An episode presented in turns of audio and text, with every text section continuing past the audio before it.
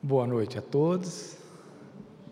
É uma grande satisfação estar de volta presencialmente à casa. Estivemos durante um tempo unidos pela tecnologia e hoje estamos tendo a oportunidade de nos reunirmos novamente. É uma oportunidade de manifestarmos também a nossa gratidão a Deus, porque muitos estão hoje nos hospitais, não só aqui no nosso Brasil, mas do mundo todo, buscando a recuperação da saúde em função das contaminações pelo vírus. E nós estamos aqui presentes, é mais um motivo de agradecimento a Deus. O nosso tema de hoje no passado ele teve até um, um, um tema, um título diferente, porque ele foi desenvolvido com base num livro cujo título é Laços de Afeto, é uma, é uma psicografia do Vanderlei de Oliveira, cuja autora espiritual é Hermance Dufour, que também é autora espiritual de um dos livros mais conhecidos sobre reforma íntima. Reforma íntima sem martírio, é a mesma autor espiritual. Então, esse trabalho ele foi desenvolvido com base no capítulo 23 do Laços de Afeto, cujo título é Calabouço dos Sentimentos. Esse é o título do capítulo 23. Há tempos atrás, nós desenvolvíamos esse tema com esse título. Mas, nesse ano de 2020, já fizemos a palestra sobre esse mesmo tema e ouvimos a orientação do nosso mentor espiritual, que nos solicitou, nos fez a sugestão de mudar para a importância dos nossos sentimentos. Então, na realidade, esse é o tema do nosso encontro. Mas também é oportuno que nós rememoremos o que traz na essência todo o trabalho, particularmente no Laços de Afeto, da autora espiritual. Então, na introdução do livro, dessa obra Laços de Afeto, a autora nos esclarece sobre o seguinte ponto: as vivências oportunizadas pela vida em nossas relações sociais, na escola, no trabalho profissional, no trabalho voluntário, com os nossos vizinhos, no trânsito, no supermercado, enfim, todos os momentos que nós temos essa oportunidade de nos relacionarmos com outras pessoas. Então, essas oportunidades constituem a essência da nossa educação para a vivência em sociedade. Então, se as crianças têm a oportunidade de iniciar a vivência, o relacionamento com outras crianças na escola, ampliando esse conceito, quando nós deixamos de viver a maravilha da infância e passamos a ter responsabilidades como adultos, nós também temos essas oportunidades de nos relacionarmos com as pessoas. Então, essa aprendizagem que começou na infância, quando nós iniciamos com as primeiras classes, com as primeiras é, formações básicas, nós fomos caminhando e hoje, como adultos, temos essas oportunidades ampliadas de estarmos desenvolvendo essa nossa educação para a vivência em sociedade. Então, a autora, ela ressalta em toda a obra Laços de Afeto, que a casa espírita, onde nós estamos nesse momento, está na condição de escola, mas uma escola diferenciada, uma escola em potencial para a construção de relacionamentos que tem três elementos que ela destaca como sendo fundamentais. relacionamentos afetuosos, relacionamentos libertadores e relacionamentos gratificantes. Olha que maravilha que a Casa Espírita nos oportuniza. Primeiro, ela trata da experiência na sociedade em geral, depois, ela traz para nós que somos adeptos da doutrina espírita o contexto das oportunidades numa casa espírita. Mas então, muito bem, por que é que nós temos a oportunidade de relacionamentos afetuosos na casa espírita? É a cordialidade que está presente nos nossos relacionamentos. Bom dia, boa tarde, boa noite, sejam bem-vindos. Esse espírito de cordialidade na casa espírita. Relacionamentos libertadores porque nós temos a oportunidade, por meio do conhecimento dos ensinos da doutrina espírita, de nos libertarmos das amarras da prisão do materialismo. Não que não sejam importantes os elementos que compõem o materialismo, porque de toda forma, um dos eventos mais significativos que nós estamos tendo a oportunidade de vivenciar as boas consequências, é exatamente o projeto que levou o homem à Lua. Muitos poderiam dizer assim: ah, mas professor, esse dinheiro, esses milhões de dólares que foram investidos para levar o homem à Lua, poderia evitar muitas mortes de crianças que morrem por extrema desnutrição.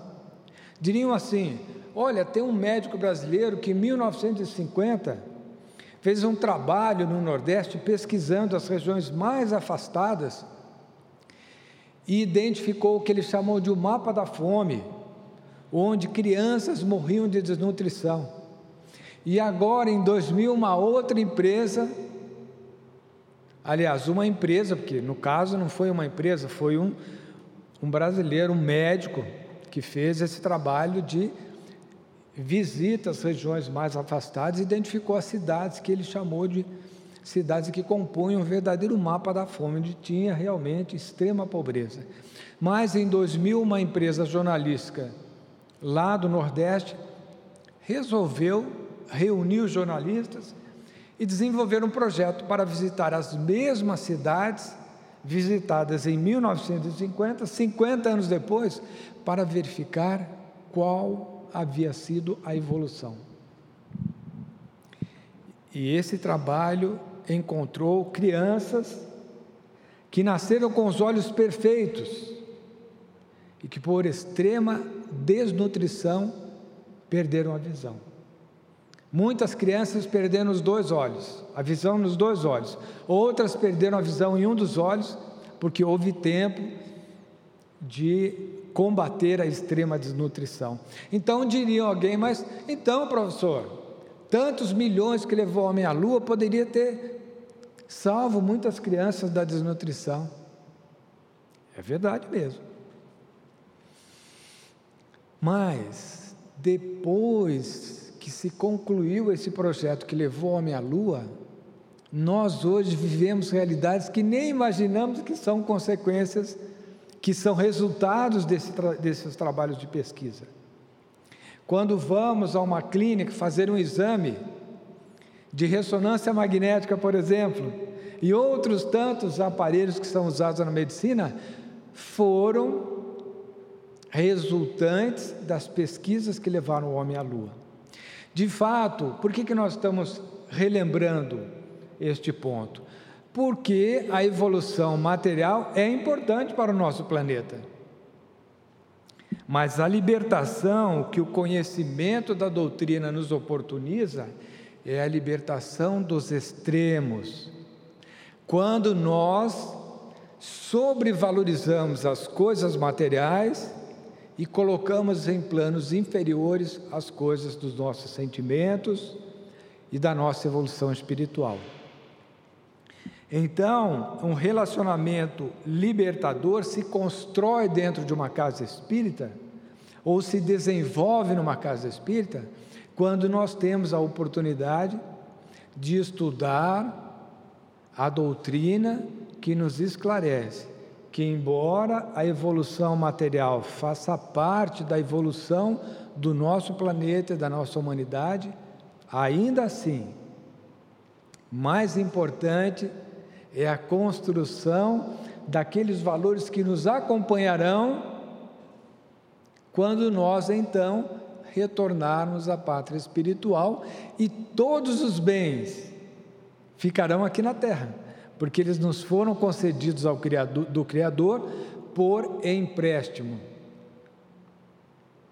Dessa forma, quando nós olhamos para a realidade do mundo, do nosso Brasil, dos nossos irmãos que estão próximos de nós, e somos convidados a auxiliar numa campanha de recolhimento de alimentos, por exemplo.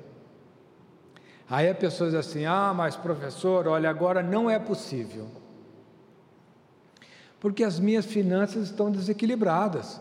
Como é que eu vou conseguir colocar mais uma coisa no meu orçamento comprando uma cesta básica? Então, eu vou fazer assim: primeiro, eu vou equilibrar o meu orçamento, ou seja, despesas iguais às receitas ou até receitas maiores que as despesas. Aí eu vou poder comprar uma cesta básica e doar aqui para a Casa Espírita no trabalho de assistência às famílias mais necessitadas. Esse tipo de decisão é possível? É possível, mas existem outras alternativas. Vamos a um exemplo. Na Comunhão Espírita de Brasília, que é uma casa que eu participo, assim como a Federação Espírita do Distrito Federal e outras tantas casas. Nós temos mais de 3 mil alunos que estudam a doutrina espírita. Naturalmente, dados números anteriores à pandemia, nas aulas presenciais, mais de 3 mil alunos. Então, numa conta simples, se cada aluno doar um quilo de alimento, nós teremos três toneladas todos os meses. E aí então é muito mais do que uma cesta básica. Com apenas um quilo de alimento doado por cada aluno que estuda. Então nós aqui nesta sala, se doarmos um quilo de alimento, cada um de nós, já estaremos reunindo 13 quilos de alimentos. São 5 quilos de arroz, 2 quilos de açúcar, 1 um quilo de feijão, 1 um quilo de sal e assim por diante. Já montaríamos uma cesta básica aqui nesta sala. Esse é um exemplo de liberdade, porque nós estamos tirando o enfoque das nossas próprias necessidades e doando aquilo que está sobrando na nossa casa. Não é nem o exemplo daquela senhora que Jesus cita que doou uma moeda, mas era tudo que ela tinha. Não, nós estamos doando o que está sobrando. Muitas vezes o alimento perde a validade na nossa dispensa. Jogamos fora porque perdeu a validade, não observamos. Quando iniciamos há mais de 10 anos atrás um trabalho na Comunhão Espírita de Brasília, os alimentos doados pelos alunos, eles não tinham acompanhamento de validade. Então, quando começamos a coordenar esse trabalho, primeira providência, destacar voluntários para etiquetar os produtos com validade. Por quê? Para não deixar perder a validade. De fato, aconteceu que quando iniciamos o trabalho, tinha feijão que já tinha perdido a validade. Começa a juntar aqueles nossos irmãozinhos pequenininhos, os caronchos, que vão comendo o feijão e aí não é apropriado que se faça alimentação daquele feijão. Três toneladas de alimento, com um quilo só. Então, é o momento que a gente tira o foco da nossa própria necessidade e coloca o foco na necessidade do outro. É uma libertação inicial do egoísmo. Deixamos de ter atenção exclusivamente às nossas necessidades para colocar o foco na necessidade do outro relacionamentos gratificantes, os trabalhos voluntários. Ah, mas professor, não sei, o que, eu vou fazer de trabalho voluntário na casa? Só procurar que os dirigentes. Lá na Comunhão Espírita de Brasília, antes da pandemia, nós tínhamos um grupo de voluntários que nos auxiliavam a realizar a higienização dos calçados que eram doados. Outros voluntários se responsabilizavam por levar os calçados que precisavam ser consertados numa sapataria. Tudo concluído, os sapatos iam para o bazar, higienizados, engraxados e consertados, prontos para a venda. É um trabalho. Doutora Tereza, uma médica que é nossa voluntária lá, ela assumiu o trabalho que eu fazia antes. Eu selecionava, porque trabalhei sempre de terno e gravata, então as doações que vinham, eu selecionava as gravatas, os ternos, as camisas sociais, as calças sociais. Então eu passei essa tecnologia de selecionar para a doutora Tereza e fui cuidar desse trabalho que não existia. Os calçados eram doados e eram colocados lá todos, às vezes empoeirados. Então criamos uma estrutura, uma sala, para higienizar os calçados. É gratificante demais um trabalho como esse. Mas tem tantos outros trabalhos a serem desenvolvidos, não só na casa espírita, muitas vezes no próprio trabalho profissional. Nós podemos desenvolver um trabalho voluntário, como? Reunindo alimentos para doação para as instituições que atendem as famílias carentes. E aí nós estamos também desenvolvendo esse espírito de voluntários dos nossos colegas de trabalho.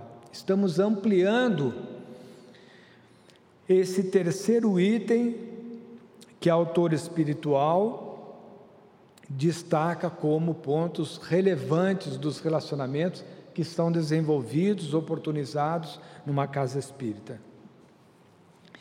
Então, por meio de sua obra, a Irmã Sidufo, autor espiritual, convida os leitores a uma reflexão, parar para refletir sobre a necessidade de se criar mecanismos que incentivem o cultivo da amizade e da fraternidade. Laços de afeto é o título do livro. Elementos esses, amizade, fraternidade, que formam uma base sólida para o desenvolvimento dos projetos que resultam no bem para todos. Para nós, quando desenvolvemos uma atividade, para a nossa sociedade, o bem para todos. Então, nós podemos contribuir com vários trabalhos na casa espírita. Auxílio às famílias carentes, numa palestra pública como essa, tem atividades que podem ser desenvolvidas voluntariamente. O Luciano, por exemplo, que é um voluntário da casa, ele tem todo um trabalho voluntário, a par do trabalho profissional dele como especialista em tecnologia lá no Banco do Brasil, ele tem todo um trabalho que a gente chama de back office, é aquelas pessoas que ficam nos bastidores, para gravação, divulgação das palestras. Quantas pessoas hoje estão indo para o trabalho e sintonizam as gravações das palestras, estão indo para o trabalho ouvindo uma palestra, porque elas são gravadas e disponibilizadas. Hoje, por meio desses aparelhinhos celulares, a gente vai ouvindo essas palestras, indo para o trabalho. Numa fila de supermercado, vamos fazer compra, bota o fone de ouvido num aparelho como esse, ficamos ouvindo uma boa palestra. São tantas oportunidades que nós temos, mas nós precisamos tomar o que é a iniciativa, dar o primeiro passo. Esse é o ponto mais importante. Me lembro oportunamente, eu estava ministrando um curso na Bahia, em Salvador, na capital. Era um curso assim de uma semana e os alunos eles tinham que apresentar determinado tema como um exercício, porque eles seriam multiplicadores de um de determinado produto lá do sistema financeiro. Então, como eles teriam que explicar e tudo isso para outros gerentes de outras agências, então eles tinham que fazer uma apresentação de determinado capítulo do, do trabalho ali. Então, uma jovem, nossa aluna, disse assim: professor, antes de eu começar a minha apresentação, o senhor me permite fazer um pedido? Pois não. Ela disse assim: eu só queria no final da minha apresentação dar um depoimento. Disse, pois não, faça seu trabalho depois do depoimento. Terminado o trabalho, ela disse assim: Meus colegas, quando eu cheguei aqui na frente, eu estava tremendo, as minhas pernas tremiam, mas eu tomei uma decisão. É a primeira vez que eu me coloco na frente de pessoas para falar. Ela disse assim: Eu tomei a decisão, venci o desafio, estou aqui na frente, expus o meu trabalho para vocês e ela disse assim: a nossa empresa, ela precisa que a gente dê um passo à frente, que a gente tome iniciativa. Então, é essa motivação que nós precisamos ter, porque a oportunidade é para nós. E eu digo isso de experiência própria, porque eu estou hoje com 62 anos. E eu iniciei os meus trabalhos voluntários atendendo moradores em situação de rua aos 20 anos de idade e nunca mais parei, atendendo pessoas que viviam na rua, lá no interior de São Paulo, em Campinas, que é a, a cidade que onde está instalada a Universidade Estadual de Campinas, que é a universidade onde eu iniciei os meus estudos universitários. E lá reunimos amigos e começamos o trabalho voluntário atendendo moradores em situação de rua. Anos depois, Muitos anos depois, o presidente de uma organização que eu trabalhava me pediu para coordenar um projeto, embora não fosse atividade sob minha responsabilidade. Eu era assessor da presidência, mas cuidava de outros temas. Planejamento estratégico, mais especificamente. Mas ele me chamou e disse, Daniel, eu gostaria que você coordenasse esse projeto. Disse, presidente, mas eu não sou, eu não sou analista de projeto, eu coordeno planejamento. Não, mas eu acho que você vai gostar desse projeto. Era um projeto para atender organizações que atendem moradores em situação de rua no Brasil todo. Então, é um exemplo de como o nosso anjo da guarda vai nos direcionando, ele vai nos dando as dicas e basta que a gente tenha ouvidos, consciência para ouvir que o nosso anjo da guarda está no nosso lado dizendo: Olha, Daniel, vai por aqui, vai por ali, esse é o caminho. Tem um amigo especial, o Alide. Numa de suas palestras, ele diz assim: a propósito desse tema de ouvir o anjo da guarda, ele, numa de suas palestras, diz assim: por exemplo, quando a gente pede uma orientação, eu estou aqui na casa espírita e não sou aqui de Brasília, mas eu quero conhecer o Shopping Conjunto Nacional. Então eu pergunto aqui para alguém da casa, escuta, eu queria saber como é que eu faço para chegar no Conjunto Nacional, que me disseram que é um shopping muito interessante e tal. Aí antes que a pessoa me dê orientação, eu viro as costas e vou-me embora. É o exemplo que eu ali lhe dá. Ninguém faz isso. Quando a gente pede uma orientação, a gente terminou de falar, ouve a pessoa que vai nos dar orientação. E ele diz assim, o Alide, da mesma forma, temos que ser nós, quando nos dirigimos a Deus, quando fazemos as nossas orações, temos que silenciar a nossa mente para ouvir a resposta. Nós estamos pedindo orientação para uma decisão que precisamos tomar. E aí, vamos pensar em outras coisas. Ele diz: não, fizemos o pedido para o nosso anjo da guarda, para Jesus, para Deus. O que, que nós temos que fazer? Silenciar a nossa mente e ouvir a resposta. Se estamos pedindo ajuda, por meio das nossas orações, após a oração temos que silenciar a nossa mente e ficar atentos para a mensagem que virá. Muitas vezes o nosso anjo da guarda está nos dando orientação para aquilo que servirá para que tomemos boas decisões. Mas como nós não tivemos essa educação, nós fazemos outras coisas e deixamos de dar atenção aquilo que está sendo colocado para nós como orientação. Muito bem, então vamos ao tema de hoje, a importância dos sentimentos. Há poucos dias houve o, encontro da Federação Espírita do Distrito Federal. Um congresso que dessa vez não foi presencial, foi pela internet. Uma das últimas palestras foi desenvolvida por um médico lá do norte. E ele estava citando, num ponto da sua palestra, um fato que aconteceu com o Chico Xavier. O Chico, quando voltava dos eventos, dos, dos encontros na casa espírita, tarde da noite, eu mesmo estive visitando o Chico com minha filha mais velha. Já era a segunda vez que eu visitava o Chico.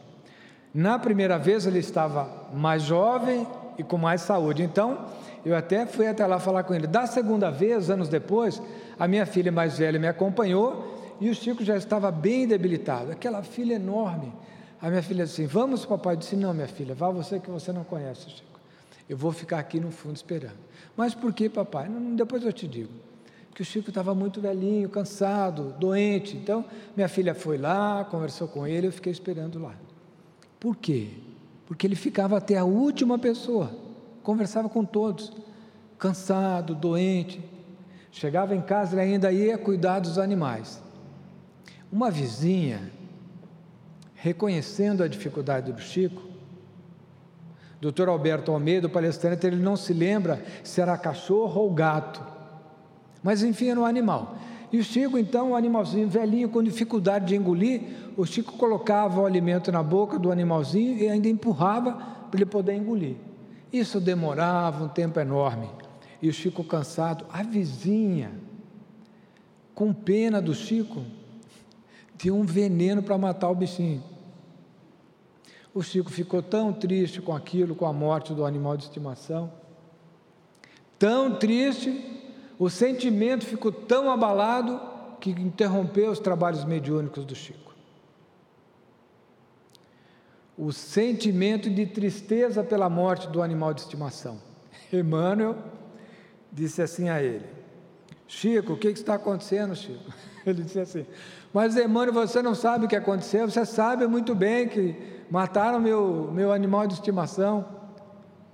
Pois é, Chico, esse sentimento de tristeza que você está alimentando está atrapalhando as suas atividades. Mas o que, que você quer que eu faça, mano? Você faz o seguinte: dá um presente para sua vizinha. O Chico comprou uma máquina de costura nova e deu de presente para a vizinha. Ela ficou toda feliz, agradeceu demais o Chico. E aquele sentimento de alegria invadiu o sentimento do Chico e dissolveu a tristeza que ele estava vivendo e ele voltou a trabalhar. Doutor Alberto Almeida brincou na palestra dizendo: Olha, o Chico era tão pobrezinho, ganhava tão pouco, que lá no plano espiritual acho que ele ainda está pagando as prestações dessa máquina, porque ele ganhava muito pouco. E tem um outro fato interessante sobre o sentimento, narrado pelo médico André Luiz. Esse médico brasileiro que vivia no Rio de Janeiro e que depois da morte, na linguagem espírita, depois de ter desencarnado, adotou esse novo nome de André Luiz, para preservar todo o histórico da sua família e assim por diante. Ele narra numa de suas obras, esse verdadeiro repórter do mundo espiritual, que se nós, que estamos aqui encarnados, pudéssemos nos observar longe do corpo físico, enxergando apenas as nossas energias, quando alimentamos sentimento de tristeza, melancolia, raiva, ódio, diz André Luiz, nós veríamos em nós verdadeiros monstros. De fato, jamais voltaríamos a alimentar esse tipo de sentimento de tão grave que é o efeito sobre, no, sobre as nossas energias. Então, a importância do sentimento, ela é vital para a nossa saúde. Não só para nós que somos adeptos da doutrina espírita. Muitos dos nossos irmãos que buscam atendimento espiritual, se tivessem um conhecimento que essa obra trata e as recomendações que a autora nos traz, nem precisariam do tratamento espiritual. Nós vamos ver as recomendações mais para frente aqui. Então, a autora diz assim: se os sentimentos são importantes para a realização pessoal das pessoas, de nós todos, quais seriam os motivos que levam um homem ou uma mulher a não encontrar oportunidades para realizar seu sonho de exercitar o bom convívio por meio de uma união em casamento.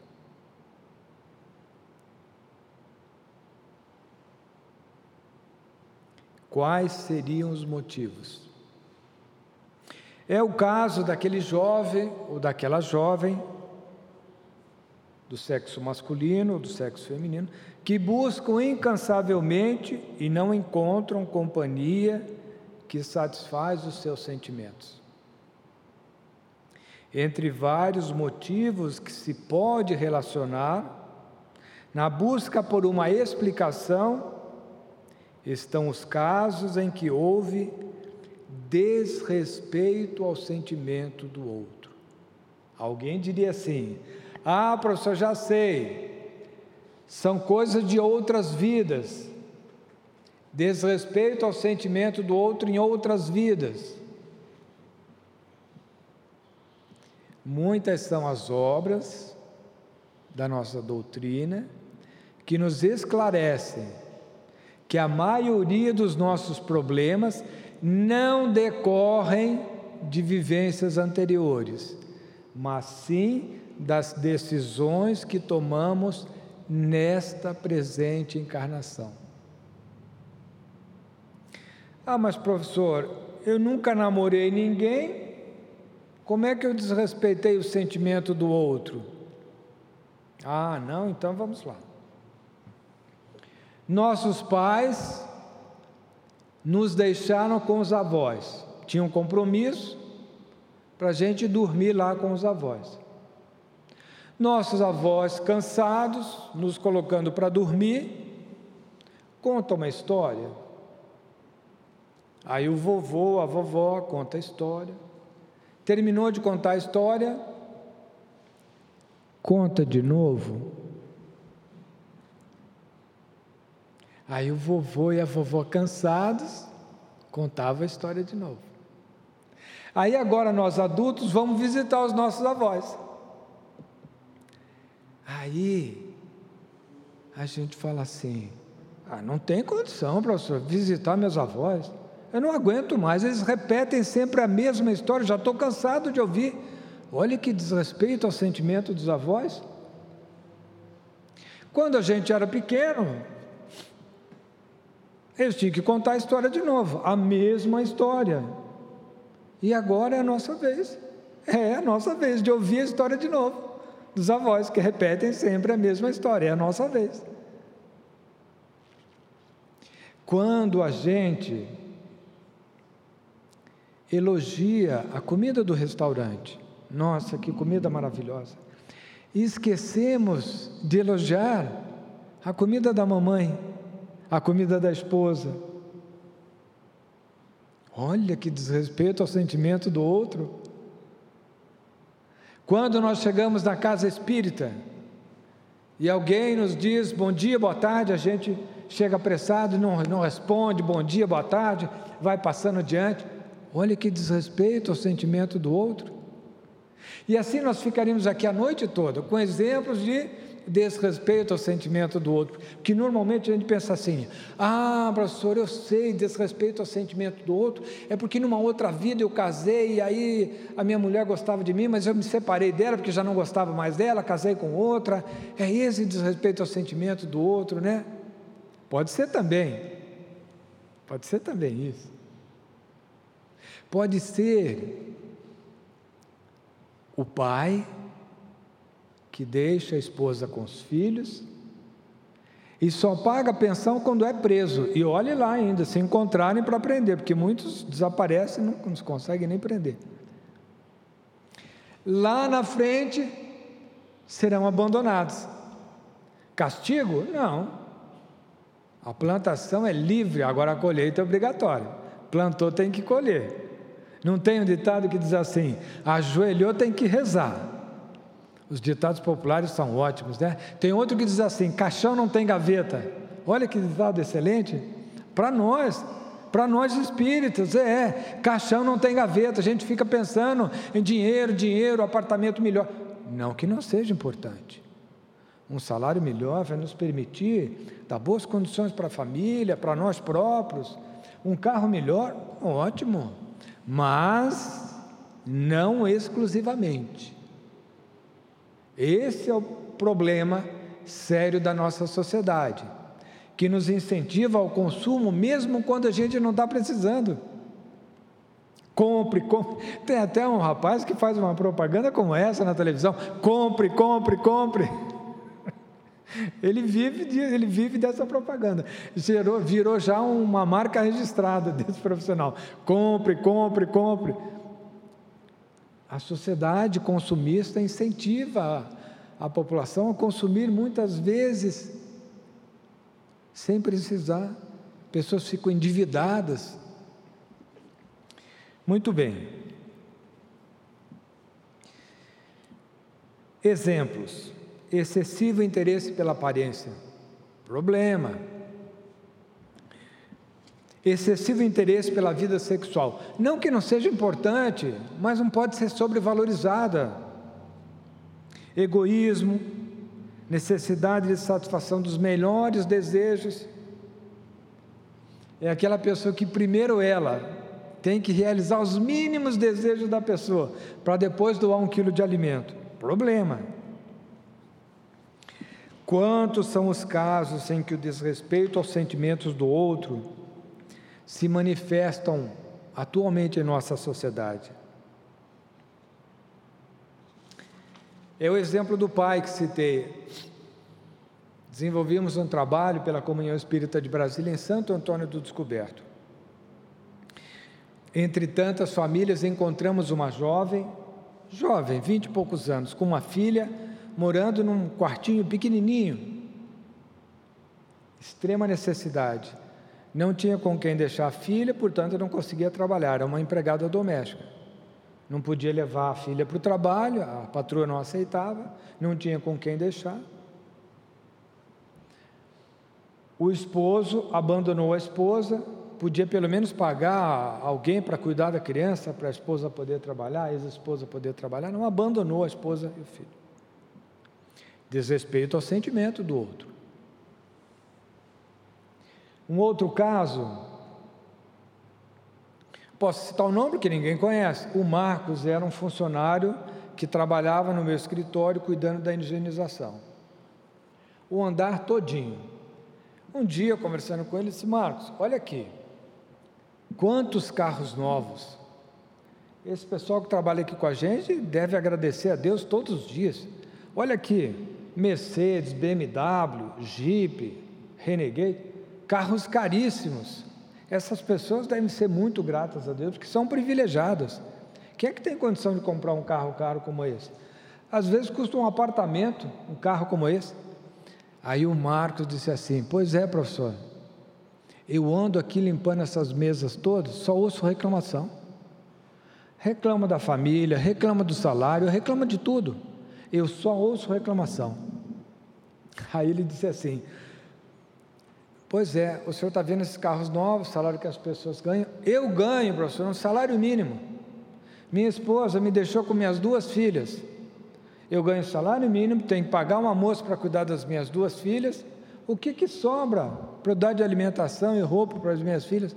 Se não é meu pai e minha mãe me ajudar a cuidar das minhas filhas, como é que eu ia fazer? Agora eu estou tentando encontrar um trabalho que eu ganhe um pouquinho melhor para poder cuidar das minhas duas filhas.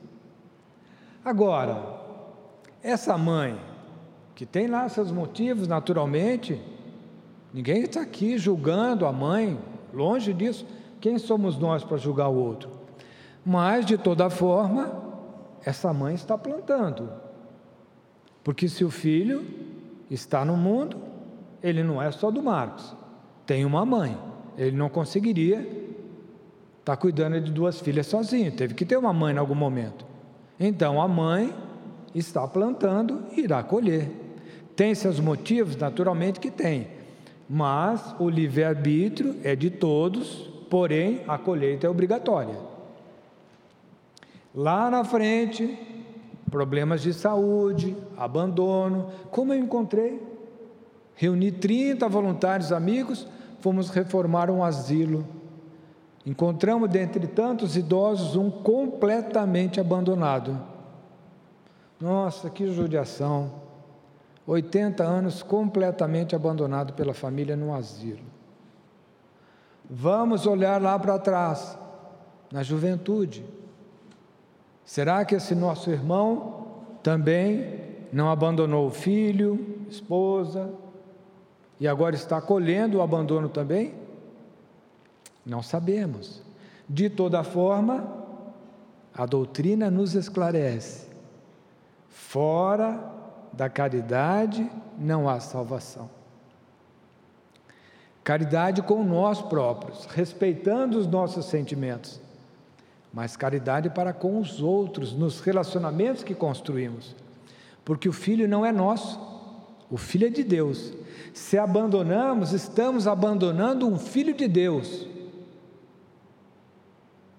Um filho de Deus que nós estamos abandonando. E quando trabalhamos excessivamente e não oferecemos orientação para os filhos que estão sobre nossos cuidados, mas são filhos de Deus, estamos também abandonando nossos filhos. Porque comprar o telefone novo, pagar uma escola cara, não substitui sentar no chão para brincar com o filho. Oferecer atenção, não substitui. A roupa cara, o celular novo, a melhor escola, a mais cara, não substitui a presença dos pais e a orientação, porque não são nossos são filhos de Deus e Deus nos coloca em nossas mãos para que a gente possa devolver melhor do que Ele nos entregou. Essa é a nossa missão. Devolver a Deus filhos melhores do que eles entregam, do que nos foi entregue em mãos. Muito bem. Vamos continuar aqui, porque a autora nos dá. Lembra que eu falei que tinham soluções? Soluções para os problemas Cita a autora o importante amparo especializado da medicina humana quando se fizer necessário por meio da psicoterapia. São aquelas pessoas que não encontram a satisfação para os seus sentimentos. Pode ser desrespeito ao sentimento do outro nessa encarnação ou em vidas anteriores. A autora nos diz: em determinados casos, a psicoterapia pode auxiliar. No ambiente religioso, relaciona que o apoio pode ser obtido por meio da integração em atividades voluntárias. Os serviços de promoção social e solidariedade são exercícios inevitáveis, principalmente quando associados ao tratamento espiritual, que também é remédio salutar para esses casos. Por último, mas não menos importante, cita a manutenção da prece diária como terapia mais adequada em todos os momentos, pois é por meio dela, das orações diárias, que nós encontramos forças para superar as dificuldades de cada dia. Em várias ocasiões temos ao nosso lado corações em semelhante situação. E precisamos nessa hora de muito amor para oferecer o apoio necessário. Muitas vezes, um colega de trabalho que a gente está habituado a ver aquele colega comunicativo ou aquela colega sorrindo, num dia em que ele ou ela se apresentam cabisbaixos, lemos na fisionomia que algo não está bem. Basta que nós observemos. Cinco minutos de atenção, a pessoa desabafa, vamos ouvir com atenção, não precisamos dar conselhos para resolver os problemas, apenas ouvir com atenção. Pronto, a pessoa já se sente melhor, Olha, tem alguém para me ouvir. Olha, dizer para essa pessoa: olha, isso vai passar, as coisas vão melhorar, vamos ter confiança. A pessoa se anima.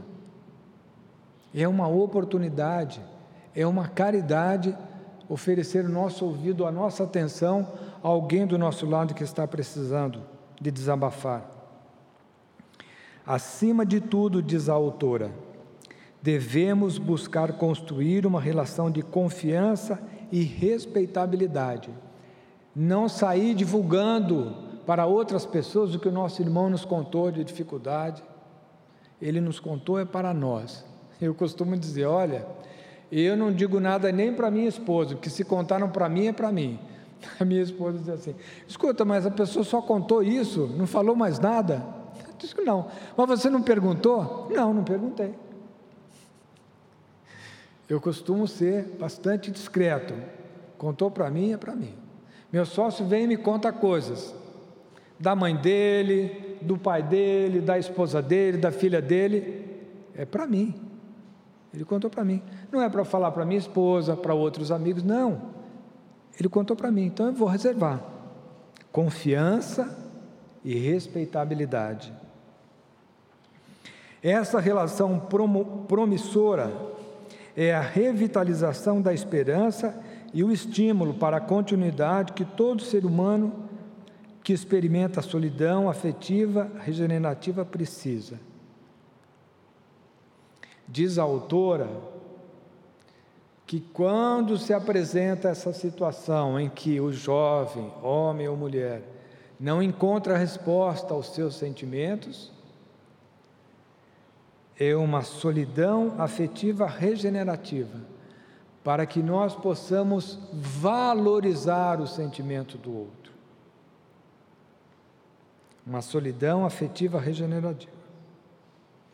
Então, os laços de confiança e fraternidade tecidos com o fio da sensibilidade, da nossa sensibilidade, podem resultar em alegria quando nos encontramos com as outras pessoas ânimo para que possamos vencer os desafios diários, força para os instantes de fragilidade que podem ser superados pela inclinação ao altruísmo. Como? No rompimento dos costumeiros limites do egoísmo pessoal. Egoísmo esse que nos leva a nos distanciarmos uns dos outros a nosso próprio prejuízo, uma vez que só evoluímos no convívio com os nossos semelhantes e, portanto, exercitando a construção de relacionamentos que podem ser afetuosos, libertadores e gratificantes. Que Jesus nos abençoe nos permita retornar em segurança para nossos lares, mas também que nós possamos levar para nossa casa, para os nossos familiares, as boas energias que nós estamos recebendo neste momento dos mentores espirituais desta casa abençoada que nos acolhe a todos. Boa noite, que Jesus nos abençoe.